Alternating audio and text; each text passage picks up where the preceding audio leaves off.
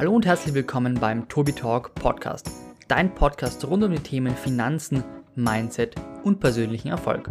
Ich freue mich sehr, dich begrüßen zu dürfen und wünsche dir eine wunderschöne Folge. Es ist wieder mal soweit, das Monat ist rum und dementsprechend gibt es ein neues Depot-Update jetzt vom 11. Monat vom November.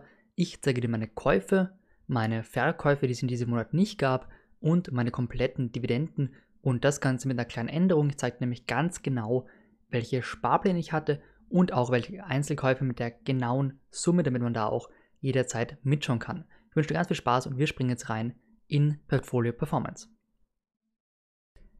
Wir sind hier nun in Portfolio Performance und ich zeige jetzt mal die beiden Grafiken, die ich erstellt habe. Zunächst mal von den Sparplänen und das waren insgesamt 950 Euro, die hier in meine Sparplanposition hineinflossen. Beginnen wir mal mit Judge White, 25 Euro.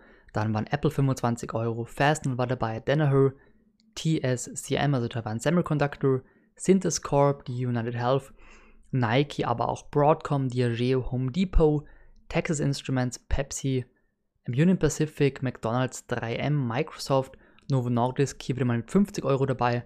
Dann gab es Cisco natürlich, Visa, Mastercard, Starbucks und J&J, Unilever und natürlich auch Nee, das war es eigentlich. Genau, perfekt.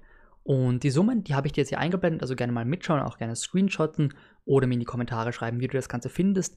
Und wenn wir uns jetzt mal die Performance hier anschauen, einfach nur der einzelnen Positionen, sehen wir, dass sich die Tencent-Position an sich nicht sonderlich geändert hat, prozentual zumindest, einfach weil Tencent einen enormen Aufwärtstrend hatte hier und obwohl ich die Aktie nicht nachgekauft habe, andere hingegen schon, was ja eigentlich dazu führen sollte, dass die Gewichtung sinkt, ist die Gewichtung gleich geblieben, weil die Aktie eben doch sehr stark gestiegen ist.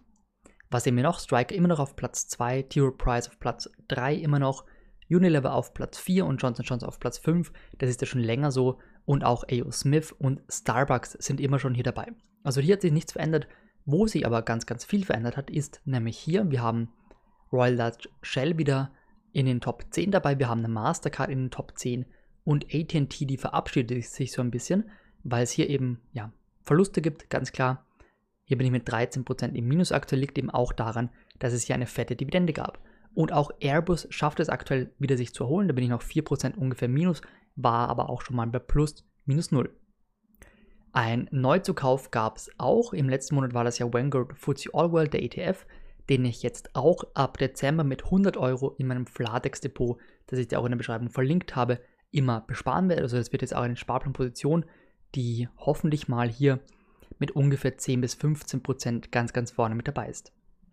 Und es gab einen Neukauf mit 500, ungefähr 529 Euro Kaufpreis von Fresenius. Muss ich jetzt noch nachher einpflegen. Da ist noch der Kaufkurs drin, noch nicht der aktuelle Kurs. Ich bin da so ein paar Prozent im Plus, aber es ist jetzt wirklich nicht die Welt. Warum ich Fresenius gekauft habe, dazu gibt es ein anderes Video, ein neues Video, eine Aktienanalyse auch gerne, wenn man so nennen möchte, dann schreib mir doch mal gerne in die Kommentare, ob du das möchtest. Dann mache ich das gerne, wenn da eben Bedarf herrscht. Was hat sich im Wachstumsdepot getan? Eigentlich gar nichts. Meine Embracer-Position hat sich mehr oder weniger ja nicht verändert. Hier ist aber auch noch der Einstiegswert drin, ist mir vor einer Woche aufgefallen. Also hier müsste ich auch mal ein Update machen, weil sonst sieht man eben hier den Wertzuwachs nicht. Ähm, ich bin aber aktuell mit ungefähr 35% im Plus. Ist jetzt nicht die Welt, aber die Aktie ist eben in den letzten Tagen doch sehr volatil. Gut, das waren alle Sparplankäufe. Wie gesagt, der Aktienkauf von Fresenius, den habe ich dir schon eingeblendet oder mache ich jetzt noch. Das waren ungefähr 529 Euro. Wenn du solche Informationen immer relativ schnell haben möchtest, also wirklich hochaktuell, dann schau am besten mal auf Instagram vorbei. Da poste ich jeden Tag ein Bild und vor allem immer die ersten Tage des Monats sind eben sehr spannend, weil das Depot-Update teilweise doch erst am 5. rauskommt oder sogar noch später. Dieses Mal ist es ein bisschen früher. Kann das natürlich sein, dass hier einige Zahlen wesentlich aktueller sind auf Instagram. Nachdem wir das abgeschlossen haben und es hier hoffentlich keine Fragen mehr gibt, schauen wir einfach mal zu den Dividenden. Ich werde auch noch ein Dividendenabschlussvideo machen, wo ich alle Dividenden nochmal zusammenfasse. Ich werde meine Vor- und Nachteile von diesem Jahr so ein bisschen kundtun, was habe ich für Fehler gemacht, was hätte ich besser machen können und was habe ich vielleicht gut gemacht. Bezug jetzt auf den März, auf den Crash und so weiter und so fort. Und ganz, ganz wichtig, ich werde auch mein Investmentziel nochmal beleuchten. Habe ich das geschafft? Das waren ja 21.000 Euro, also eigentlich 20, habe ich dann erhöht auf 21.000. Habe ich dieses Ziel geschafft? Und wenn ja, wie setze ich mein Ziel für nächstes Jahr? Also das wird ein eigenes Video. Wir springen jetzt mal rüber in die Excel-Tabelle und schauen uns die Dividenden an. Hier sind wir auch schon in der Excel-Tabelle.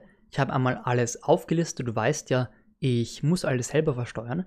Und ich habe da mittlerweile so einen kleinen Trick gefunden, weil ich glaube, dass es bei der Comdirect doch etwas einfacher geht, dass ich mir eigentlich nur die Nettodividende in Euro zusammenschreiben muss, also nicht den Wechselkurs einberechnen muss. Das wirst du aber am Ende des Jahres erfahren. Da werde ich nochmal so ein Fazitvideo zum Thema Auslandsdepot machen und wir schauen jetzt einfach mal auf die Dividende. Denn wenn ich mir hier die Gesamtsumme anschaue, sehen wir, dass der Balken hier im November der höchste ist mit 45,84 Euro netto. Das sehen wir auch hier. Also wenn man schon die Steuern einberechnet, Quellensteuer und natürlich österreichische Kapitalertragssteuer, dann bin ich hier mit 45 oder 46 Euro netto schon sehr, sehr gut dabei. Das ist ja schon, ja, vielleicht so drei, vier Stundengehälter, die hier bei dem Studentenjob dabei sind. Das ist ja schon mal nicht schlecht, würde ich sagen. Von wem gab es Dividende? Auch hier auf jeden Fall mal ein Instagram-Post, der schon kam. Und da liste ich dir mal alles auf. Ich werde es jetzt aber auch mal vorlesen. Es gab von Strike eine Dividende von ungefähr 1,60 Euro. Hier ist mir aufgefallen, dass die Consorsbank von ganzen Aktien und von den Teilstücken immer die Dividende extra reinschreibt. Also ich habe für meine ganzen Striker Stück 1,25 Euro Dividende bekommen und für die Teilstücke 0,36, glaube ich zumindest. Anders kann ich mir nicht erklären, warum ich hier zweimal Dividende von Striker gut geschrieben bekomme. Dann von Apple 19 Cent, von Danaher 6 Cent, von AU Smith 2,41 Euro, von Fastnell 0,22, also 20 Cent, von Sperrbank, von der russischen Bank 23,71 Euro und ich bin immer noch mit knapp 10% im Plus, also das war wohl ein guter Kaufpunkt. AppFi noch von damals habe ich ja mittlerweile verkauft, 43 Cent, dann Mastercard mit 44 Cent, Texas Instruments mit 1,65 Euro, Starbucks mit 2,53 Euro, ATT mit 9,72 Euro, wo ich mir auch mal ja, Gedanken machen sollte, ob ich die Position langfristig halten möchte. Dann Unilever mit 5,32 Euro und British American Tobacco mit 6,61 Euro. Das alles vor Steuern, aber nach Quellensteuer ganz wichtig. Also da kommt jetzt eben dann dieser Betrag raus, 45,90 und dann kommen nochmal die 27,5% Kapitalertragssteuer obendrauf. Und damit war es das auch schon. Wir sehen, dass wir hier einen Rekordmonat an Dividenden hatten. Ein sehr, sehr gutes Monat. Ich habe jetzt auch geschafft, hier eben die Portfolio-Gewichtung einigermaßen zu schaffen. Wenn wir jetzt mal aufs Diagramm schauen, sollte das möglich sein. Dann sehen wir nämlich, wenn ich hier die Performance sehe, genau hier, dass wir im November doch 10,2% plus gemacht haben, was schon sehr, sehr viel ist. Ob das jetzt genau stimmt, weil das war ja eine Zeit lang nicht so, das ähm, steht in den Sternen, muss ich mir jetzt mal genau anschauen. Wir sehen aber auch, dass Februar und März vor allem mit minus 15 und minus 10% doch sehr, sehr stark im Minus waren. Also da muss ich mir mal dann genauer anschauen, ob diese Zahlen stimmen. Ich hoffe, das tun sie, dann kann ich damit eben weiterarbeiten. Aber zumindest dieser Endwert, der stimmt nicht. Also da muss ich mir mal schauen, ähm, woran es da liegt, wie ich das am besten handeln kann. Schreib mir gerne jetzt mal deine Meinung in die Kommentare zum Thema Portfolio hier, was du da für Verbesserungen siehst, was ich besser machen kann. Ich weiß, ich habe viele Positionen, aber hier stimmt auch die Gewichtung irgendwann, dass alle mit 5% dabei sind.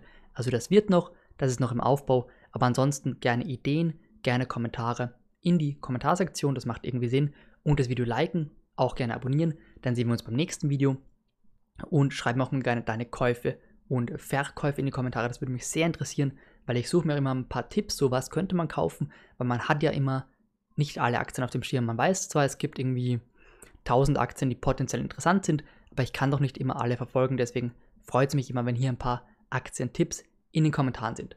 Und damit einen ja, schönen Tag. Wir sehen uns beim nächsten Mal. Mach's gut. Bis dann. Ciao.